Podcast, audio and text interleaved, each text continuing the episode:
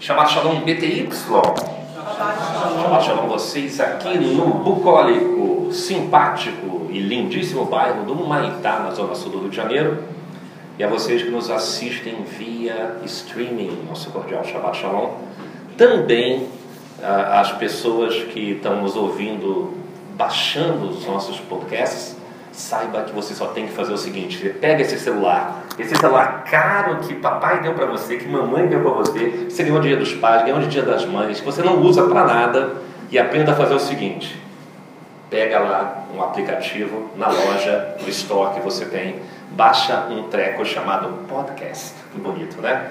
Não importa se, é, se vai ser no Android ou vai ser no iPhone, vai lá, baixa Aí depois que baixou, você vai assinar Ministério BTY, IDI, Igrejas em Defesa de Israel, e você vai ter acesso a todos os podcasts, podcasts que você normalmente ouve no SoundCloud, ok? No seu celular. Então, em vez de cantar, contar ovelhinha à noite para dormir quando você tiver com insônia, coloque o seu, o seu headphone auricular, não é assim que você fala? Os ouvidos? Falei direito? Tá certo?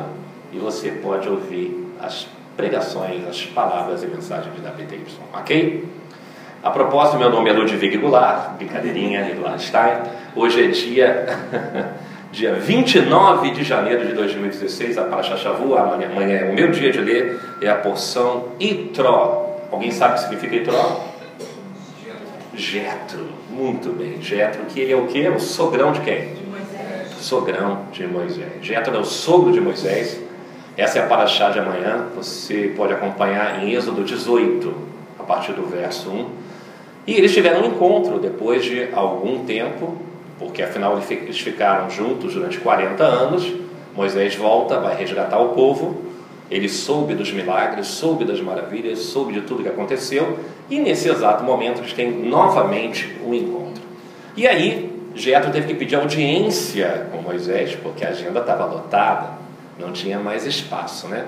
E ele literalmente furou a fila, né, gente? Ele pistolão já existia, porque de alguma maneira, de alguma maneira, Jetro conseguiu chegar a Moisés com aquela fila gigante que tinha ali de pessoas que estavam falando com Moisés. Então veja bem, o povo estava lá esperando ser atendido para resolver as questões jurídicas, os litígios.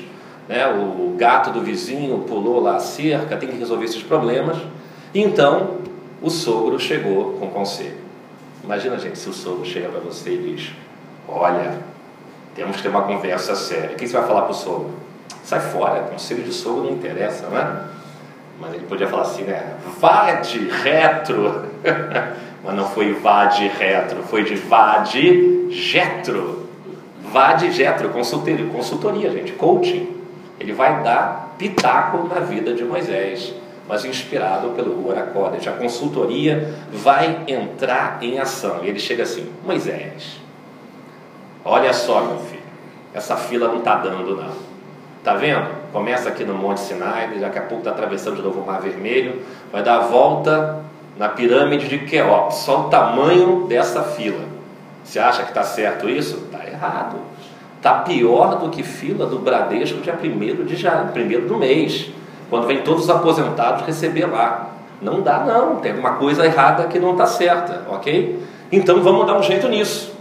Essa é, é exatamente isso que está acontecendo nessa paraxá, gente. Exatamente isso. Tirando o Bradesco, é tudo a mesma coisa, né? Então ele diz o seguinte: contrate pessoas, pessoas capazes, contrate os melhores. Aí Moisés diz o seguinte: oh, meu querido sogro, com todo respeito que eu tenho pelo senhor, eu não tenho RH, não tenho recursos humanos aqui, eu não tenho ninguém em condições de aplicar psicotécnico, fazer testes, analisar currículo. Não, não, não é só, não é nada disso. Presta atenção. Procure homens tementes a Deus. Forme um exército. Essa é a palavra que aparece aqui na Paraxá. Forme um exército. Homens tementes a Deus que vivam pela verdade. Atenção. Vivam pela verdade. Microfonia, né, gente? Vivam pela verdade. E aí, a ordem é essa. Interessante que se você começa a acompanhar no hebraico aqui, você começa a acompanhar no hebraico aqui, a palavra que aparece é Rail, exército, que é sinônimo de homem capaz. Olha que coisa interessante. não é meu cargo militar. Exército, sob uma perspectiva bíblica, sob uma perspectiva de Torá, sob uma perspectiva, digamos assim, da linguística, da, da, da, da semântica do hebraico bíblico, representa não somente né, um, um corpo armado, pronto para enfrentar batalhas, mas como homem capazes. Isso é muito interessante, gente. Eu acho isso uma, uma verdadeira revelação. E além de buscar formar esse exército com homens capazes, fala literalmente que esses homens não fossem avarentos. Olha só. Abram seus celulares em Êxodo 18, 21. Vamos ver? Êxodo 18, 21. Já que você já abriu, eu vou ler aqui agora. E tu, dentre todo o povo, procura homens capazes, tementes a Deus, homens de verdade, que odeiem a avareza, e põe-nos sobre eles por maiorais de mil, maiorais de cem, maiorais de cinquenta, maiorais de dez. Se eu não me engano, essa é assim que traduz a versão Almeida. Então você repara que o conceito de exército aqui não é só a questão de capacidade, mas também de organização, porque se você conhece um pouquinho de exército, você tem o quê? Você tem general, você tem capitão, você tem sargento, você tem cabo, e não são exatamente isso, gente. Não é exatamente uma perspectiva de liderança sobre uma quantidade de pessoas que hierarquicamente, pronunciei correto, Ariane? Hierarquicamente, ela, ela sempre implica comigo com essa palavra, diz que eu, que eu engulo uma vogal, não sei qual é. Você consegue organizar o quê? Os grupos de pessoas. Interessante, gente. Muito interessante. Então, o povo é organizado como um grande exército. O que, que você conclui sobre isso? Se Israel, Adonai Tsevaot, Senhor dos Exércitos, se Israel precisa ser organizado como um exército, tem que se mover em unidade. Num conceito de carral, num conceito de eclésia, trazendo para o português, para a palavra igreja, a igreja ela também tem que ser organizada como um conceito de quê? De exército onde existe liderança, mas a, o princípio de tudo é não tem como você participar de um grupo desse se você tiver essas características que não conseguem fazer com que o exército seja vencedor. Ou seja, se não for temente a Deus e for avarento, dançou. Né? Soldado vai ficar ferido e soldado ferido não ganha guerra, ok? Então o povo é organizado dessa maneira. Então veja bem, da mesma forma que no exército você tem o quê? Um general tem muito mais autoridade do que um sargento. E um homem de menor autoridade, quando ainda há litígio, ele não consegue equacionar, resolver, dar uma solução para algum problema que tem no meio do arraial, no arraial de Israel, que é no caso que está ocorrendo ali, ele pode transferir para quem? Para o seu imediato superior, que é um homem de maior autoridade. E se ele não conseguir resolver, ele vai sucessivamente fazer isso até que volte para o topo da pirâmide. Quem é o super general? Moisés. Então acaba voltando para Moisés, que seria o quê? O Supremo Tribunal Federal. Ok? Algo sob uma perspectiva de legislativo, por favor. Sob uma perspectiva de legislativo, ou seja, não consegue resolver, o caso pode chegar a ele numa última instância. Então toda a organização que você tem, até do modelo judiciário que a gente tem nos dias de hoje, ele de alguma maneira obedece ao conselho do sogro, o conselho de um homem que não era da tribo de Israel, que não era israelita, digamos assim, que é um midianita, que é o, o no caso Itró. Interessante, eu estava até conversando com o pastor Ludwig, é, ele aparece na Bíblia também, na Torá, com outro nome antes, não sei se vocês já repararam, Ruel, Haver, né, vem de, de amigo de Deus, bem interessante. É um conceito bem interessante. Por que, que aparece na Torá como Uruelo e depois aparece como Itró? Talvez para chamar a atenção que essa amizade dele com Deus fosse uma perspectiva, uma ótica na qual você vai enxergar que o Espírito Santo estava com ele. Ou seja, ele falava com autoridade espiritual. Senão Moisés não ia ouvir, porque o que não faltava era gente para dar o pitaco e dar opinião em cima de Moisés. E não foi só porque ele era o pai da Tsiporá, como se pronuncia, mas é porque havia uma autoridade sobre ele. Outra coisa interessante, a organização vem antes da Torá, a organização vem antes da lei. O judiciário é montado antes de existir a Constituição, porque é justamente o passo a passo dessa paraxá, essa é a paraxá que fala do Acereta de Brot, que são os Dez Mandamentos. Os Dez Mandamentos eles serão outorgados, a Torá será outorgada, mas primeiro ele tem que se organizar. Se você não tiver organização, se você não tiver conjunto, se você não tiver pessoas tementes a Deus, tiver pessoas não com amor ao, ao dinheiro, de maneira que coloque mamon na frente de Deus, você não tem como receber a Torá. Interessante, né? A Torá vai vir depois da organização. Só então, né, é que vão vir portanto, os dez mandamentos. E vamos para os dez mandamentos, porque o tempo urge. Vamos para o primeiro. O primeiro é Êxodo 20, verso 1. Abrindo o celular, abrindo a Torá, abrindo a Bíblia. Êxodo 21. Posso começar? Muito obrigado pelo seu consentimento. E Deus falou todas essas palavras. Eu sou o Senhor teu Deus que te tirou do Egito, da terra da escravidão. Não terás outros deuses além de mim. Vai da beira Elohim et kol advarim a ele lemor. Então começa assim, ó. E falou Deus. É, é engraçada a redundância do hebraico bíblico. É interessante. Porque Deus fala, né, gente? Se Deus não fala quem Ele é, então como a gente saberia quem Ele é? Não é? Então fala assim, né? É, e Deus falou todas essas palavras. Você está entendendo a redundância que é interessante, que é uma maneira de chamar a atenção que e Deus fala todas as palavras conforme Ele diz. Uma tradução literal. E Deus fala todas as palavras conforme Ele diz. É três vezes falando que Deus vai falar. Então Deus fala. Ah, mas Deus não fala comigo. Querido, olha só, Deus não fala. Está três vezes numa frase dizendo que Deus fala. Ok? Aí vem assim: Anohi Adonai Eloecha, Asher Otseticha Meeres Mitzrayim Mibeit Avadim. Você entendeu o hebraico aqui? Se você entendeu, você entendeu Mitzrayim pelo menos? Entendeu Mitzrayim? O que é Mitzrayim? Egito. Então, como é que é o primeiro mandamento? Ele está dizendo o seguinte: Eu sou o Deus que te tirou do Egito. É assim que ele se apresenta. Na tradição judaica, esse é o primeiro mandamento. Na tradição católica, não é esse o primeiro mandamento, mas também não faz diferença nenhuma, porque a ordem dos fatores não altera, não altera o produto, tá ok? Como é que se chama essa propriedade comutativa? Me esqueci desse negócio, como é que funciona. Isso é coisa antiga, coisa antiga. Não vai mudar coisa nenhuma. Se você dizer que o primeiro mandamento ele começa na primeira língua, ele começa na segunda língua, começa na terceira linha, não muda nada. O fato é, eu sou o Senhor teu Deus que te tirou do Egito. Quem fala é Deus. Então olha só, isso é interessante e é muito interessante porque o problema é sempre esse. O problema é sempre escravidão e a solução é sempre Deus. O que aparece Egito na apresentação dele. O business card de Deus é: Eu sou Deus que tirou do Egito. É assim que ele se apresenta ao povo. É assim que ele fala. Veja, o problema é recorrente, gente. Presta atenção nesse padrão.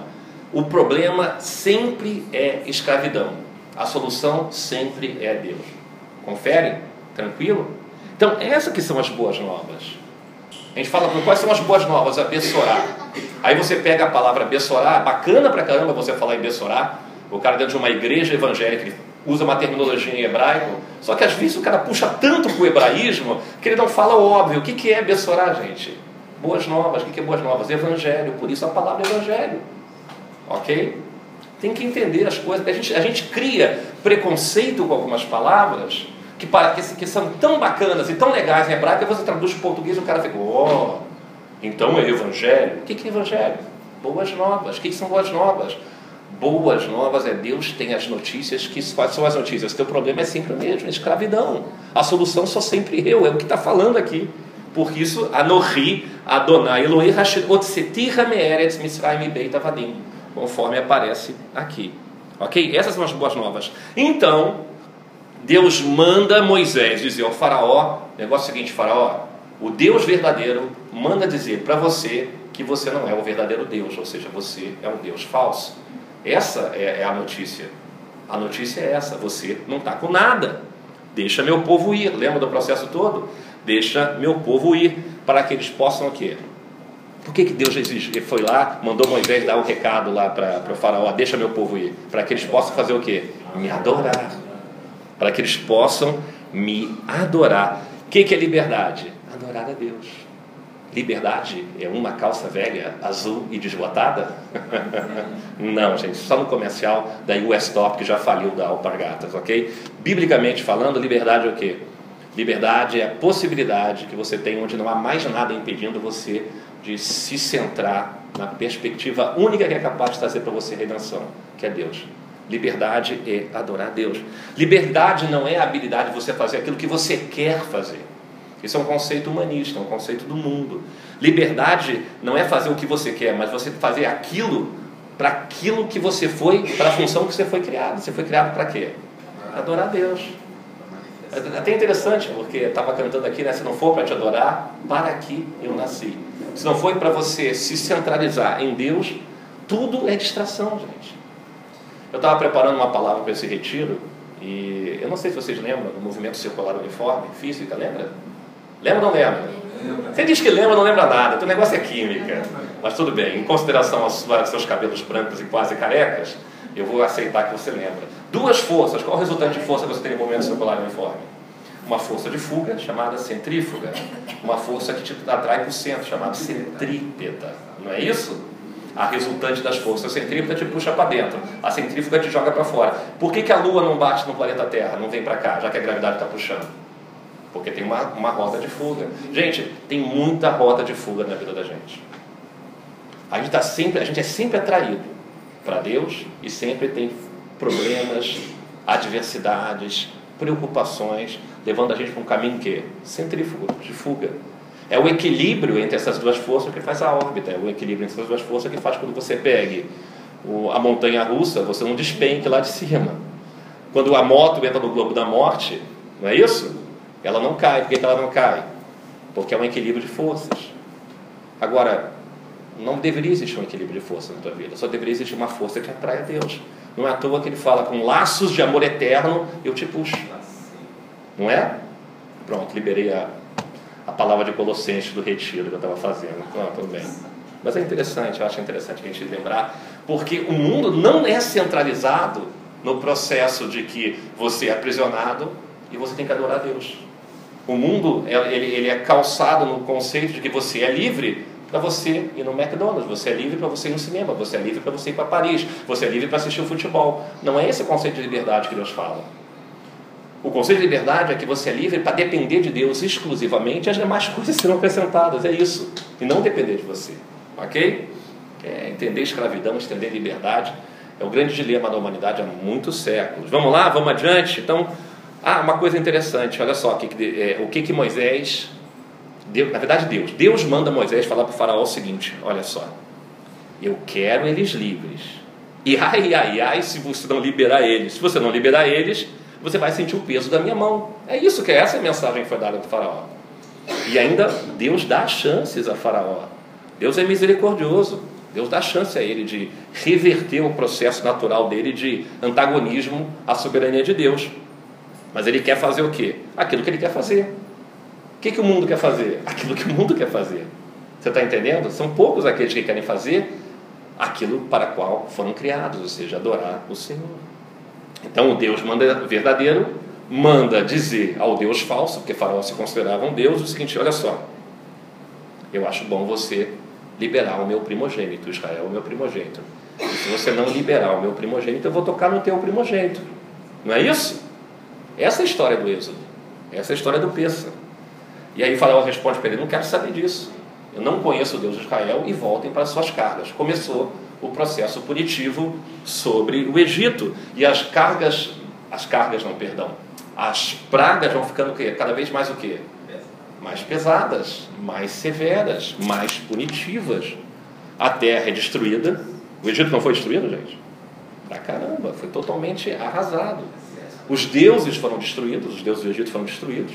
O orgulho deles foi destruído, a economia da nação é arrasada. E tudo culmina com o quê? Com a morte de quem? Dos primogênitos, essencialmente dos primogênitos. Você não vai liberar Israel, que é o meu povo primogênito, que é o meu primogênito, então eu vou tocar nos teus primogênitos. É isso que ocorre. E naquela cultura, o que significaria, o que significava a primogenitura? Tudo, gente, porque é, é a esperança da família é o primogênito. A gente tem que entender isso. É o legado. O primogênito, ele é a herança. O primogênito é o responsável pela família é, até mesmo ele que vai cuidar dos pais, ele, ele é a sucessão, é ele que tem a dupla porção, ele cuida do, do, do, dos pais na velhice, até porque ele quer preservar o nome da família, de evitar que seja envergonhado. Então, primogenitura para eles era uma honra muito grande. Ser filho primogênito era uma honra muito grande, uma responsabilidade maior ainda. Não vai liberar meu primogênito, eu vou tocar no teu primogênito. Vamos lá, quantos aqui são primogênitos? Levanta a mão. Metade levantou. Quantos aqui têm filhos? Que, então, primogênito. Gente, não sobrou ninguém. Acabei de ver. Todos se enquadraram. Todos nós sofreríamos, vocês entenderam? O pessoal do streaming que está nos assistindo em casa, você pode ter absoluta certeza. Se você não é o primogênito, você é pai de um primogênito. Se você não é o pai de um primogênito, você é tio de um primogênito. Se você não é tio de um primogênito, você é avô de um primogênito. Ou você é irmão de um primogênito. Vai morrer sempre alguém da família. É, foi um arraso que aconteceu no Egito. Imagina a pilha de cadáveres, gente. Não tinha família. Ninguém pode dizer, não, eu estou livre. Não tem como estar tá livre. Todo mundo é, tem, tem na família alguém que vai morrer.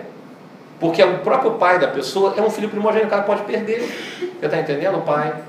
E assim sucessivamente. A coisa é, é um funeral em massa o que acontece no Egito. Um funeral em massa. Não, não, não tinha plano, plano funerário que aguentasse. Era é, cadáver para tudo que é lado, gente.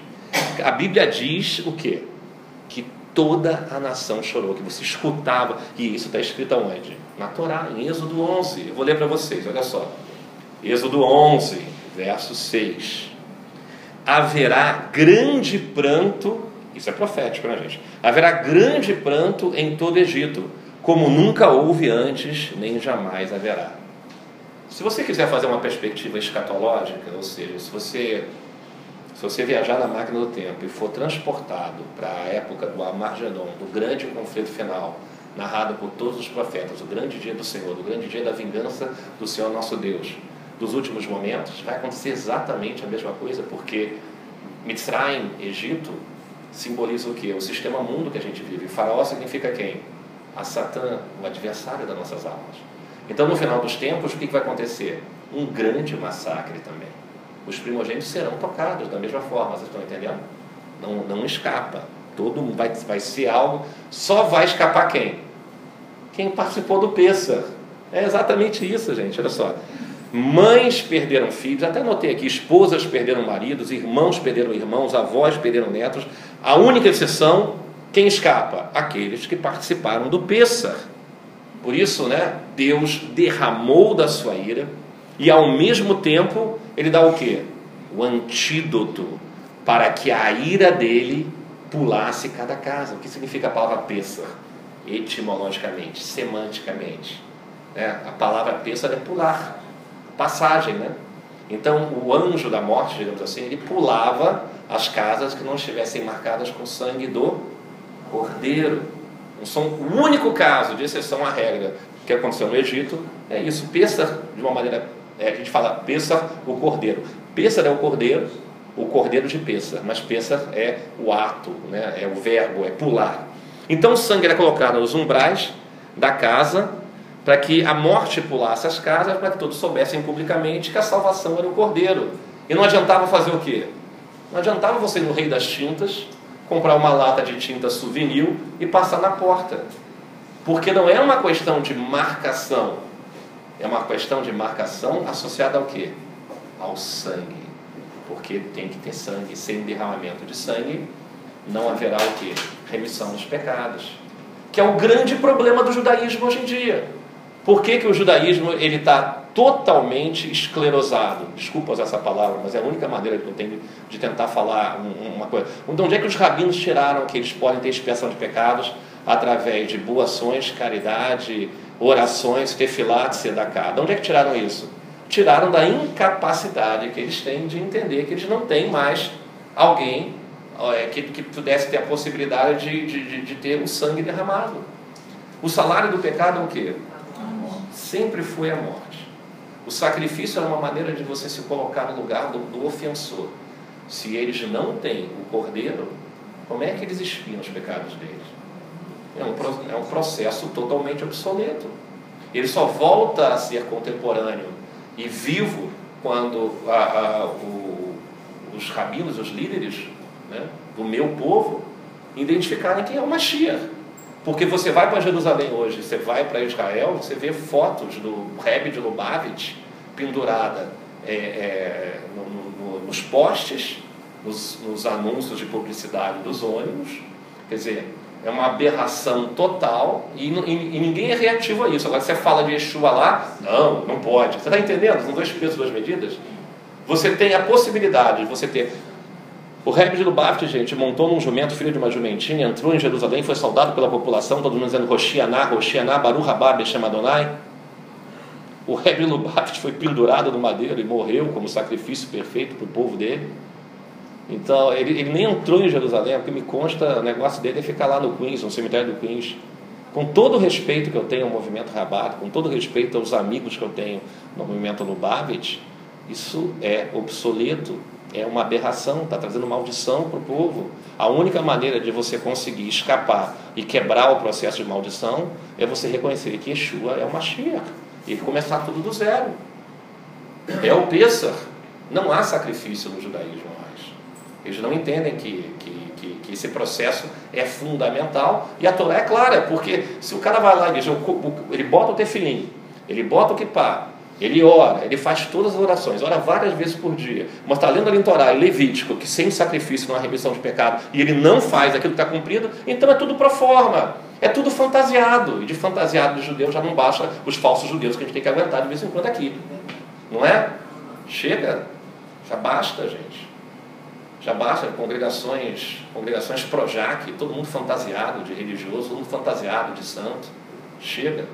Já não basta a, a, falsidade, que as pessoas são levadas por falsos líderes, porque são cegos guiando cegos. O movimento Rabado Lubavitch é um movimento de cegos, conduzindo cegos a um abismo. Essa é a grande realidade. Isso não pode, alguém tem que falar alguma coisa, e eu não acho que a gente tem a, a autoridade para, digamos assim, para querer fazer com que todo mundo entenda, é só o convencimento do Glória Mas tem coisas que são muito óbvias, isso a gente pode falar. Uma das coisas é essa, ok? Senão é muito fácil, porque se mesuzar, pendurar mesuzar na porta da casa é peça, isso até o Edir Macedo faz, você me desculpa. Não é? Tem que ter sangue, gente, tem que entender o que está acontecendo. O cordeiro apontava para quem? Claro, apontava para Yeshua. Não existe Pêssar sem Yeshua. O único Pêssar verdadeiro que você pode ter é, é, é, é com Yeshua. Ele, Israel se salvou sozinho, gente? Claro que não. Claro que não. Todo o processo de peça aponta para o Mashiach. E normalmente, como é que acontece numa batalha, numa guerra? Os soldados não, não, não, não, não, não vão para a luta para morrer pelo general? Os soldados não morrem pelo líder? Não é assim? Esse é o único líder que morre pelos soldados, já reparou? Não é, gente? É o primeiro que ele, ele morre por nós com o intuito de salvar e tirar e resgatar a gente da maldição do pecado que a gente vive. Olha só, ele é o primogênito que morre no nosso lugar. Não é isso? Ele é o pilar de fogo e a nuvem que caminham conosco dia e noite, como caminhou no Egito. É ele que derrota o grande faraó desse mundo, e ele teve um encontro realmente com o grande faraó, que é a Satã no deserto. Ele é o Salvador que resgatou milhões de uma nação, que foi Israel, e bilhões de todas as nações, porque ele é Or, Lecola Goim, para todos os gentios. Ele é o Redentor que nos leva para a terra prometida, porque, da mesma maneira que Israel é conduzido é, para Canaã, o povo de Israel, Israel é um povo, é conduzido para Canaã, ele também nos conduz para o mundo vindouro. Se o mundo vindouro é o Olanabá, onde a gente vai viver onde? Na eternidade. Não é isso, gente? E ele não somente escreveu a Torá na tábua de pedra, como na tábua dos nossos corações. Não é a profecia que se cumpre em Jeremias, não é isso? Então veja bem, vamos continuar aqui. Ó. O mar se abriu, a nação de escravos finalmente está livre. Mas eram livres realmente? Pensa um pouco. Que liberdade que eu estou falando aqui. Livre do jugo do faraó, mas não livre do jugo do pecado. Porque presta atenção numa coisa: Israel cometia adultério? Claro que sim. Israel roubava, havia roubo entre eles? Claro que sim. Mentia um para os outros? Claro que sim, por isso que tinha um sistema judicial. Por isso, em a última instância é o STF, Supremo Tribunal Federal com Moisés. Havia litígios entre eles. Por isso, Itró, que é o nome dessa paraxá, ele entra. Ele entra para o quê? Para regular. É, é isso que se pode. Como é que se fala isso? Para mediar. Mediar. Para mediar, arbitrar, não é isso? É arbitral. Para arbitrar os conflitos. Se você está entrando para arbitrar os conflitos, é porque as pessoas têm pecado. E elas estão aprisionadas, vocês estão entendendo? Então Israel é livre por um lado, mas não é totalmente livre por outro. É alguma coisa que escraviza. Será que havia assassinato entre o povo de Israel, gente? Claro que existia, gente. 1 milhão e 600 mil pessoas, você acha que não dava confusão de vez em quando? De vez em quando, de vez em sempre, não é verdade? E outra coisa, será que eles ainda adoravam os deuses do Egito? O que vocês acham? Claro que sim. Havia idolatria no meio de Israel também. Junto com o Deus verdadeiro, eles ainda guardavam que seus ídolos, seus ídolos do passado, porque eles viveram durante 400 anos de uma cultura idólatra. Você pode tirar Israel do meio do Egito, mas é difícil você tirar o Egito do meio de Israel. Você pode tirar um homem do meio da escravidão, mas é difícil você tirar o vício, o pecado de dentro dele. Está entendendo? É mais ou menos o que, o, que, o que acaba acontecendo. Então veja bem, eles foram colocados em liberdade, não viviam em liberdade e viviam em aprisionamento. E a pergunta aqui não quer calar é que aprisionamento é esse? Mas Deus é misericordioso. Como Deus foi misericordioso com o Egito, ele vai dar chances para eles também. Percebe isso? Como deu para Faraó. E o nome disso é o que? Graça. Graça é o favor não merecido. Aí Deus estabelece os dez mandamentos. Presta atenção numa coisa. Por incrível que pareça, como o mandamento é mitzvah e mandamentos é mitzvot, a gente normalmente associa os mandamentos à, à ênfase do sentido de obediência, de obedecer, não é? Se há um mandamento, você tem que obedecer. E de verdade é bom que você obedeça. Mas a ênfase não é no obedecer. A, a ênfase está no amor de Deus. E isso é muito diferente, gente. Porque por que, que Deus dá um mandamento? Porque Ele não quer que você sofra. Essencialmente que você não sofra por isso. Por quê? Porque Ele te ama. E por isso Ele vai te ensinar ao quê? Ensinar a obedecer. Todo o processo de Yeshua é um processo de ensinar a gente a obedecer. Vocês repararam? Por que, que Yeshua é ele arranca a Torá da pedra e coloca no coração, e o Espírito Santo faz o quê? Qual a função do Ruaracodas? Convencer você do pecado, do juízo e da justiça. Então a função do Senhor é: eu vou ensinar vocês a entrar em obediência. Ensinar vocês. É uma nova mídia, gente. É uma nova tecnologia, porque toda tecnologia envelhece, não é? Chega uma hora que você por exemplo, eu estava conversando com, com, com o Ludwig aqui, ele falou assim, o que, que eu faço com essas fitas cassetes que eu tenho antigas aqui, de cursos que a gente teve acesso no passado? Eu falei, já envelheceu, né? Converte para MP3. Vai bater uma hora que não, você, não, você vai ter outro sistema. Mídia envelhece. O coração envelhece, aliás, perdão, a mídia de pedra envelhece, Deus coloca no coração, ou seja, é tecnologia, não é isso? Então vamos lá, a ênfase é no amor de Deus. Assim como ele teve misericórdia dos outros, ele vai ter misericórdia de você. E quando você quebra a Torá, quando você quebra a lei, não é só uma questão de desobediência, presta atenção nisso. Não é só uma questão de desobediência, porque você quebra a confiança em Deus e você entristece o coração dele. Porque você precisa conhecer o coração do Pai. A falta de paternidade é um dos maiores problemas que a gente tem. As pessoas não conhecem Deus porque não reconhecem Ele como Pai. E não entendem que a maior frustração de um pai é ele chegar para uma criança. Imagina você tem um, filho pequenininho, ou dois filhos pequenininhos, né? E, e o filho vai lá e desobedece. Aí você diz assim: Olha para mim. O filho olha para você e ele vê a tua tristeza, ele não fica triste também? Fica ou não fica? Claro. Às vezes a mãe não precisa falar nada para o filho, ele vai olhar para você. Não pode rir, né? Às vezes a mãe acaba rindo e aí acabou tudo. Se o filho olha para você e ele vê que você está triste, aí né, é, é, é, é, a maior lição que ele pode ter. Porque ele vê que ele entristeceu o coração do pai. É isso que acontece aqui na Torá, gente. Exatamente isso que acontece. Né? Você precisa conhecer o coração de Deus. Deus se entristece com absoluta certeza. Né? E o coração, o Gênesis 6 fala sobre isso. Bereshit, o primeiro livro da, da Torá fala que Deus se entristeceu.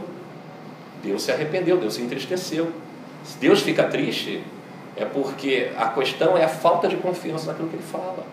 Isso é o amor de Deus é tão grande por você que ele se entristece quando você renega o amor dele. Isso é muito mais importante, é uma consequência muito maior do que o, o fato de você quebrar a própria Torá. Ok? Bom, Onde é que está a escravidão hoje? Vamos deixar que o Berito Radachá, o Novo Testamento, responda. Pedro respondeu isso em 2 Pedro 2. Eu vou ler para vocês a referência para quem estamos ouvindo em casa. 2 Pedro 2,19. Pois cada pessoa é escrava daquilo que a domina. Vou repetir: cada pessoa é escrava daquilo que a domina. Está entendendo? Então, aquilo que te domina, gente, é como um faraó, um senhor sobre a tua vida. Você pode adorar Deus acorrentado? Claro que não. Por isso, deixa meu povo ir. E se, se você não deixar meu primogênito ir, eu vou tocar no teu primogênito. Larga as correntes para o meu povo me adorar no deserto. Esse foi o diálogo essencial, a mensagem que foi passada para o faraó. Olha só, escravidão. Essencialmente, essa é a palavra, é uma palavra que a cultura de hoje não usa. A, palavra, a cultura de hoje ela não é uma cultura bíblica, vocês estão entendendo? Não é centrada na Torá. Ela não é toracêntrica, ela não é bibliocêntrica, se é que existe essa palavra. A nossa cultura não usa essa terminologia porque ela tem a terminologia do mundo. E a cultura que a gente usa hoje no mundo usa, é, por exemplo, é, palavras da psicologia. As pessoas não falam que você é escravo, falam que você é dependente. Não é? As pessoas têm horror da palavra pecado. Dizem que você tem uma falha. Não é falha, é pecado. Não é dependência, é escravidão. Fala que a pessoa, que você é pecador com uma pessoa, te bate na rua, gente. Não, meu irmão, você está com uma falha aqui de comportamento, vamos conversar. Aí você consegue ter diálogo. Você está entendendo? Se você falar que você é um pecador no princípio bíblico, acabou. Não tem mais diálogo, porque a cultura não aceita isso. Então, qual seria a dependência que, a, que a, o palavreado do mundo? Vício. A pessoa é escravizada, por exemplo, por química, dependência química, né? Gente, todo vício é demônio. O psicólogo não vai falar isso. O psicanalista não vai falar isso. O psiquiatra não vai falar isso. Todo vício é um demônio, é uma prisão espiritual. Agora, existem outros vícios também. Para algumas pessoas, sexo é vício. Tem gente que não consegue ter uma vida saudável porque fica viciado e fica vendo coisas que não devia ver na internet ou canais de televisão que não deveria ver depois de meia-noite principalmente.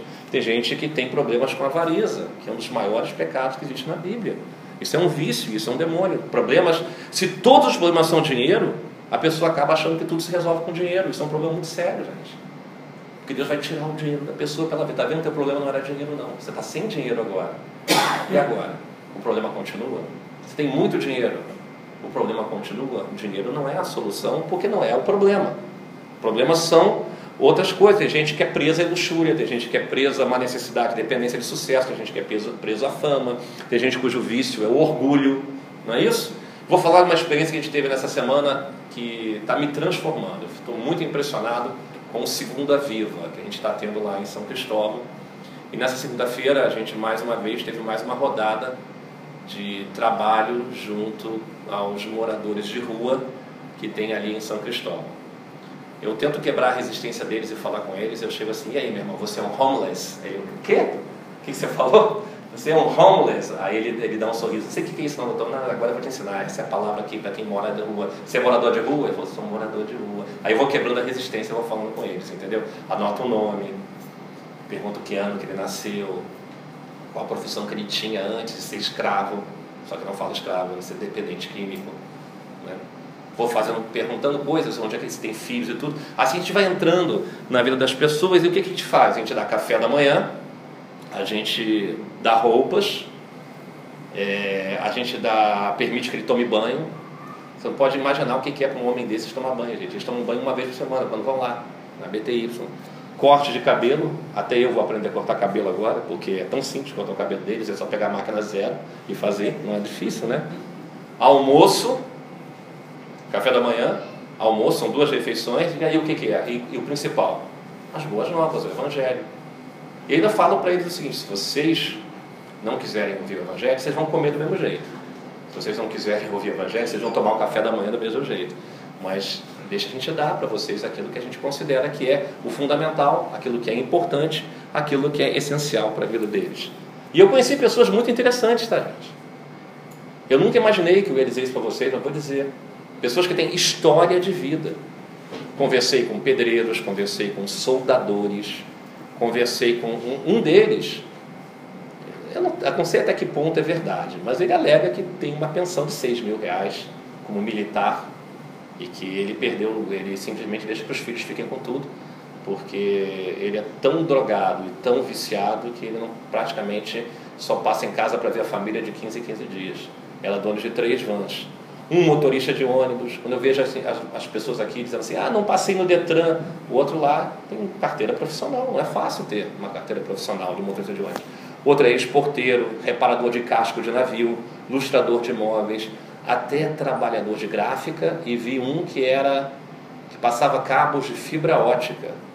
Olha só, gente, o que é escravidão? Olha só o que, que é escravidão. O que, que o faraó desse mundo é capaz de fazer para essas pessoas, gente. Um deles dizia assim, ó, para mim, é, minha casa, eu tenho liberdade. Meu céu, o meu teto é o céu, minha casa não tem porta e não tem tranca na janela. Eu durmo debaixo da marquise. Achei muito bacana o que ele falou, mas eu falei para ele, cara, você me desculpa, você não é livre. Você é das pessoas, uma pessoa extremamente escravizada. E você usa isso para esconder as coisas erradas que existem na tua vida. E a gente quer propor para você uma vida diferente. A pessoa é escravizada. Eles não sabem o que é liberdade, porque eles não adoram Deus ainda, vocês estão entendendo? Todos eles viciados em crack, na verdade nem todo mundo, os piores são viciados em crack, é, alguns viciados em cachaça, que é álcool, é alcoolismo, maconha, maconha para eles é chiclete, sinceramente, gente, cocaína, cigarro, todos com os dentes estragados, os dentes podres. Teve um que eu falei para ele o seguinte: se você largar o crack, se você largar o crack, eu te dou, eu, eu, eu, eu, banco esses dentes na tua boca. Eu vou pensar. O cara está tão preso, gente. Ele está tão preso ao vício que ele não consegue. Ele sabe, ele não quer, ele, ele é sincero, ele fala assim, não vou me comprometer porque eu não tenho força para largar. O outro lá, que o dono das três vans, ele disse, eu já fui lá no, no, no hospital, não sei o que era, hospital aeronáutica, não sei o que era, a minha dentadura está pronta lá, mas eu não apareço lá há quatro meses, ficam ligando para minha casa. O cara não consegue ir no hospital. O que, que é isso? É faraó, gente. Está entendendo? É aprisionamento. E aí eu falo para eles, o pastor de também fala assim, ó, todo vício é demônio. Vocês acham que eles rejeitam? Não. É mais fácil falar para eles do que para o povo aqui da Zona Sul. Eles aceitam isso, eles falam, é verdade, é uma força maior do que a gente. Eles falam assim: todo vício é demônio. Eles entendem isso melhor do que nós. É mais fácil fazer um pêssar com eles do que fazer um pêssar com o pessoal daqui que não admite os erros deles. Vocês estão entendendo? A coisa é muito séria. Quando você escolhe, quando você escolhe o pecado, porque o pecado é uma escolha, gente. O pecado é uma escolha também. E quando a pessoa escolhe o pecado, ela escolhe o sofrimento. E o sofrimento vem, e eles sofrem, sofrem pra caramba. Um deles tinha HIV, eu nem sabia. Que falou para mim quando ele tinha HIV, eu não sabia. Nessa quarta-feira ele esteve lá. É aquele que tinha HIV, ele estava de joelhos lá levantando a mão. Eu levava um copo d'água para ele, dizendo, não, obrigado. No final das contas, a gente disse para ele, é, a gente disse, fica, aí, vai ter um lanche. Ele falou, não, eu tenho que ir embora, eu tenho que marcar o meu lugar debaixo da marquise. Olha só, gente, que impressionamento. A gente tem o lanche, a gente serve lá na quarta-feira. Ele tinha necessidade de correr, porque se ele não corresse, ele ia perder a porcaria de um lugar debaixo da marquise, onde ele dorme. Isso é aprisionamento. Vocês estão entendendo? É muito triste, gente. Olha, eu vou falar uma coisa para vocês. É muito triste. E eu vou dizer uma coisa para vocês, vou falar agora uma experiência pessoal. Eu não enxergava esse povo. Eu agora ando na rua, não enxergo eles. Vocês estão entendendo? Hoje, hoje eu, eu saí de casa rapidinho, fui numa loja comprar um negócio. Quando estava voltando, eu olhei a 50 metros e falei, tem um mendigo ali. Aí eu pego, imediatamente eu pego a carteira e vejo o que, que eu tenho de dinheiro. Mas ao mesmo tempo eu sei, não é o dinheiro que ele precisa, mas ainda assim eu pego o dinheiro. Eu chego junto e vou falar a linguagem que ele entende. Jesus, é, é ele, ele, ele levanta a mão para mim e, e, me agradece por causa de uma porcaria de dois reais que eu dei para ele. Aí eu falo assim, Jesus te abençoe. Sabe o que ele falou para mim? Me abençoa agora, bota a mão na minha cabeça. Eu falei assim, ah, Deus está falando comigo. Impressionante, não é possível. Porque, no fundo, a gente fica meio constrangido, porque fica todo mundo olhando. Eu estava em frente ao supermercado, a rede de economia que tem ali na nossa de Copacabana. Eu falei, claro, eu vou fazer isso agora. Fiquei de joelhos, todo mundo olhando. A única pessoa que fala com o mendigo e botei a mão na cabeça dele. Sabe o que ele falou? Bota a tua mão direita, você botou errado. Tá bom. Aí eu ri, né? Aí eu ri. Porque biblicamente ele está certo, não é? Ele está certo, ele não está errado, sabe mais de Bíblia do que eu. Aí ele pegou, ele, eu não sei o que, que, ele fumava, que era só o negocinho do cigarro, a parte aí, a quimba do cigarro. Vou jogar fora essa porcaria, jogou fora essa porcaria. Aí eu ri, porque ele botou, bota a mão direita sobre. Claro, eu botei a mão sobre a cabeça dele, fiquei joelhos orando. Gente, isso não acontecia antes. Isso acontece agora. Eu não sei se são as oportunidades que estão aparecendo, eu tenho absoluta certeza que é diferente. É o Senhor falando, olha só, não quero mais hipocrisia, não quero mais você falando uma palavra no Shabat que você não viva no dia a dia, tá entendendo? E eu fui lá e botei a mão no mendigo. Fiz alguma coisa? Não fiz nada, gente, desculpa. O que, que eu tinha que ter feito? De verdade. Onde é que você mora? Qual é o teu nome? Qual a profissão? Você tem documentos? Você tem mulher? Você tem família? Você tem telefone para contato? O que, que aconteceu contigo? O que, que você vai comer? Você tem onde comer? Você tem onde dormir? O que, que eu posso fazer com vocês? Estão entendendo? É assim que a gente resolve as coisas, porque senão é uma hipocrisia muito grande. Isso é uma hipocrisia muito grande. Desculpa se eu estou me estendendo muito aqui, mas, enfim, é, é algo que eu, que eu precisava dizer. E, de qualquer maneira, é, eu queria também dizer uma outra coisa, porque às vezes a gente usa muita retórica de linguagem. Às vezes a gente diz assim: estou morrendo de fome. Nossa, estou morrendo de fome. Quando esse pessoal fala que está morrendo de fome, está morrendo de fome, vocês estão entendendo? E a gente usa como reforço de linguagem. Quando você fala assim, dormi mal à noite, você dormiu mal à noite? Mas você dormiu no colchão, com o ar-condicionado ligado. Eles, a, os, os, privilegiados que dormem na marquise são aqueles que têm papelão para dormir, tá, gente? Papelão para dormir. Enquanto eles têm papelão para dormir, a gente faz o maior papelão, que a gente não ajuda os necessitados. A gente não entendeu a Torá de Deus. Quando não botam fogo, não jogam, não jogam álcool. Quando não, eles, você sabia que eles são roubados? Eles são roubados, gente. Eles já não têm quase nada. Pega um saco do supermercado, bota três coisas de roupa ali, alguma coisa que ele ganhou no dia. Sabe o que, que acontece? Passa outro cara e rouba aquilo quase que eles é, não tem nada. Você não dormiu no papelão, não tinha rato é, passando pelo, pelo bueiro perto de você. Então, reclamar, gente, é um vício. Quero, atenção, gente, eu quero terminar essa mensagem aqui. Reclamar é um vício, isso é um aprisionamento. Nós somos pecadores, a gente reclama demais. Gente. Esse é o grande pecado de Israel. Israel não chegou à terra prometida por causa da murmuração. Esse é um grande problema.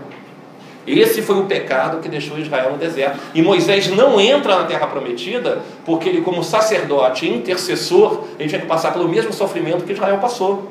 É por isso que ele não entra na terra prometida. Olha só, três perguntas que Israel fazia. Estou finalizando aqui, atenção. Número um: o que, que a gente vai comer? O que, que a gente vai beber? Pergunta recorrente em todo o êxodo do Egito. Pergunta número dois: a gente vai morrer aqui nessa porcaria de deserto? Quando não falam porcaria de comida, se referindo à palavra porcaria de comida quando caiu o maná do céu. E a terceira e última pergunta de Israel: Por que, que nós saímos do Egito? Vamos responder essas perguntas? Pergunta número um: Se você é um homem livre para adorar a Deus e não um aprisionado, o que, que você vai comer e beber? O melhor da terra. O maná que cai do céu. Amém? Pergunta número dois: Nós vamos morrer aqui no deserto? Não, meu irmão. Você, vai, você vai para o Olamba, você vai para a terra prometida, você vai para o mundo vidouro, você vai para a eternidade. Amém? E a terceira pergunta: por que saímos do Egito? Pergunta clássica: para adorar a Deus. Amém? Que Deus nos abençoe em nome de Jesus. Amém. Amém.